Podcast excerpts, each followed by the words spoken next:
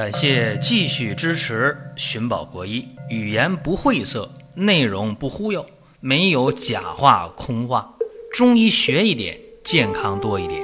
寻宝国医，求医不折腾。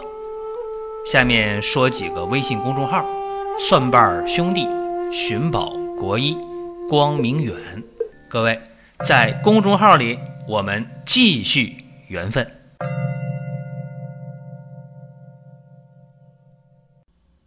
本期节目啊，讲脾胃的调理问题。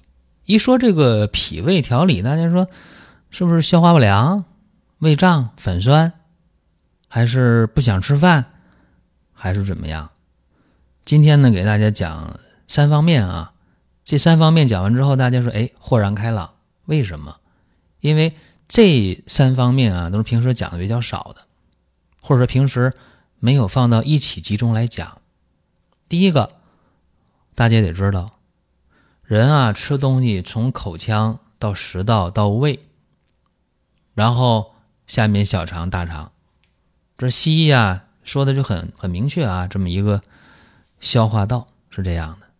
但是这里忽略了一个中医讲的脾的功能，胃呀是把嘴里面咀嚼完、嚼完的食物做了一个初步的消化。什么意思啊？食物呢，研磨，加入胃液，初步消化。这个初步消化不仅仅是胃的蠕动啊，研磨不仅仅是这样，还有脾参与进来。脾胃同属中焦，对吧？脾主运化，以升为降；胃主受纳，以降为顺。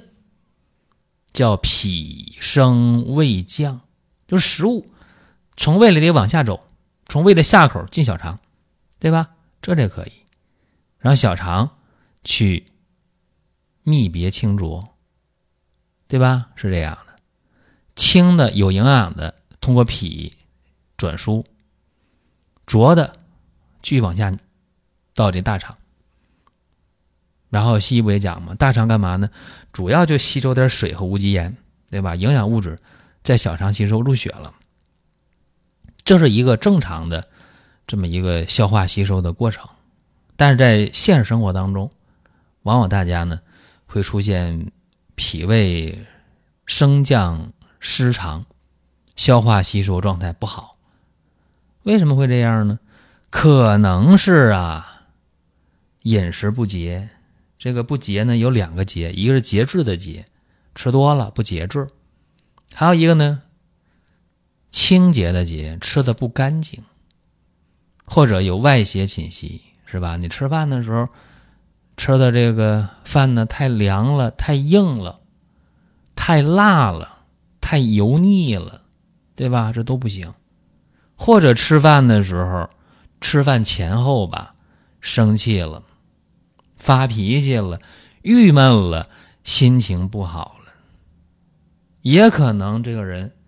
天生的脾胃就弱，有可能吗？有可能，对吧？所以种种原因吧，就导致了脾胃功能失常、消化吸收功能障碍，然后得病了。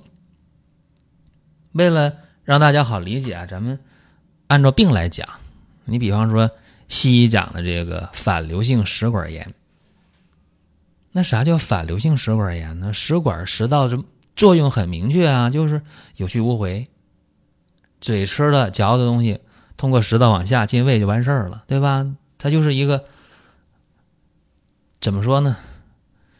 像这马路上有的这个叫单行线是吧？单行道，它就不能开倒车是吧？你食管的话，就是负责把食物从上往下去去这个输送是吧？就完事儿了。往往是食管下端括约肌啊，它这个关膜炎，然后呢，胃的内容物往上反，那不行啊，这食道受不了那个胃酸的腐蚀啊，因为他俩没见过面是吧？胃酸跟食道正常是不见面的，那没机会往上来，但是食管下端的这个括约肌松了是吧？关膜炎，胃酸往上反，一往上反烧心呢。哎呦，这胸骨后边，哎呦疼啊，火烧火燎的。这病咋来的？主要就是情绪啊，当然也和饮食不节、吃多有关啊。你这胃的东西太多了，就把上面那个食道下段溃疡给顶开了啊，或者是肝气犯胃，是吧？肝气往上顶也能开。这是简单的说吧，就这么个意思啊。那么怎么办呢？啊，怎么办呢？关键是怎么办是吧？这个也好办啊，怎么办？既然知道原因了是吧？知道是情志不畅和饮食不节，那就针对这俩原因，反着来是吧？那就清胃降逆消痞调畅气机呗，这就可以了。呃，有两个方啊，一个叫半夏泻心汤，一个叫小陷胸汤，捏到一起，然后根据具体的情况加减化裁就可以了。这是一个呃选方的方向啊。有这么一个病例，一个六十岁的男性啊，他是胸骨后啊灼热疼痛，什么意思呢？火烧火燎的，烧心，还反酸。胃里还胀，啊，吃完了就不消化，胃就堵得慌。到吃饭时间了，不知道饿，没胃口。一排便可费劲儿了，便秘，大便的粪块硬，啊，一伸舌头，舌红，苔，舌苔是黄腻的，脉是弦滑的。大家一看就知道，哦，这个情况是咋的呢？有热有湿，是吧？有湿有热是肯定的了。做胃镜吧，一做胃镜哦，食管下段下段的黏膜充血、水肿、糜烂，那这太容易诊断。西医诊断就是反流性食管炎，完事儿。那中医怎么说的呢？刚才不说了，有湿有热是吧？就是脾胃湿热中阻，气机升降失常，那就治呗，调畅气机啊。还怎么办？清热除湿呗。具体的方大家听一下啊。炒黄芩十五克，太子参十五克，茯苓十五克，断瓦楞子二十，姜半夏、姜黄连、瓜蒌、枳实各十克，炙甘草、干姜。各五克，这是一副药啊！你看这里边用的药很有深意啊，姜黄连、姜半夏，对吧？降低止呕的，别的就不说了，这两个点一下。用多少呢？五副药，五副药下来之后啊，烧心呐、反酸呐、胃胀啊，这就基本上消失了啊，也有胃口了。但是大便还干，还硬，怎么办呢？加呗，对吧？加点滋阴的啊，加点这个泻下的，加点清热解毒的，用什么呢？蒲公英、白芍、赤芍各十五克，大黄五克，再用十天，怎么样？症状就解决了。你看，前前后后十五副药啊，解决问题。关键是你得会用啊！我常和大家讲，我说解决问题的时候啊。最关键的是，辩证得准确。你看病都看错了，你后边的治疗还能治对，可能性不大，是吧？但是注意啊，就这个反流性食管炎，这人在睡觉的时候啊，一定要注意了，把那个床头要摇高一点你看医院的那个床啊，啊，床头床尾都能摇起来，是吧？在家里边怎么办呢？也可以自己想办法啊。用这被褥是吧？弄一个这个缓坡型的，是吧？把这床头呢抬高，缓慢缓慢抬高啊，抬高十公分左右也就够了。这样的话呢，减少食管反流的机会。再一个呢，清淡饮食调一段，往往都能调过来。这是反流性食管炎。那再说一个胆汁反流性胃炎，这个就更遭罪了。为啥？这个跟食管炎嘛，就就容易有点混，弄混的话，说实在的也是，呃，一知半解。如果真正懂这病的话，混不了。为啥？因为反流性食管炎它在上边啊，这食管这儿，在胸骨这段啊，这食道这儿，而这胆汁反流性胃炎明显在位置是吧？这不一样啊，位置不一样。这什么感觉呢？就是明显感觉到位置啊，或者是这个呃胸骨下这个热呀、疼啊，是吧？胃胀啊、反酸呐、口苦啊，是吧？这明显不一样，是胃着难受啊，往上反。呃，并且这个情绪上啊，往往唉声叹气的、郁闷呐、心情不好啊、急躁啊，或者爱这个偷偷掉眼泪啊，往往是这样的。那这个病怎么来的呢？主要就是肝气不舒，横逆犯脾犯胃，就这么回事儿啊。所以那肯定得是疏肝利胆和胃降逆呗。那怎么办？半夏泻心汤加上温胆汤啊，这是主要这么一个。思路，给大家讲病例吧。通过例子来了解情况还是比较简单的。中年女性四十多，啊，快更年期了，然后整天啊就急躁易怒的，要不然就是呃和家里人和谁都能吵一架啊，没事就哎呀潮热盗汗呢，心烦易怒啊，失眠呐这个情况。然后吃东西呢，最近这这段时间这两三个月啊，吃完东西了胃着胀烧心。反酸，啊，越情绪不好，这个胃越难受。有的时候呢，一难受胃一疼想吐，有时候能吐出来，有时候吐不出来。一吐出来的话，吐那个酸水儿，啊，然后嘴里就苦，嘴里有时候酸，嘴里干。一摸脉啊，那脉是弦滑的脉，一伸舌头，舌红苔黄，便秘，大便干。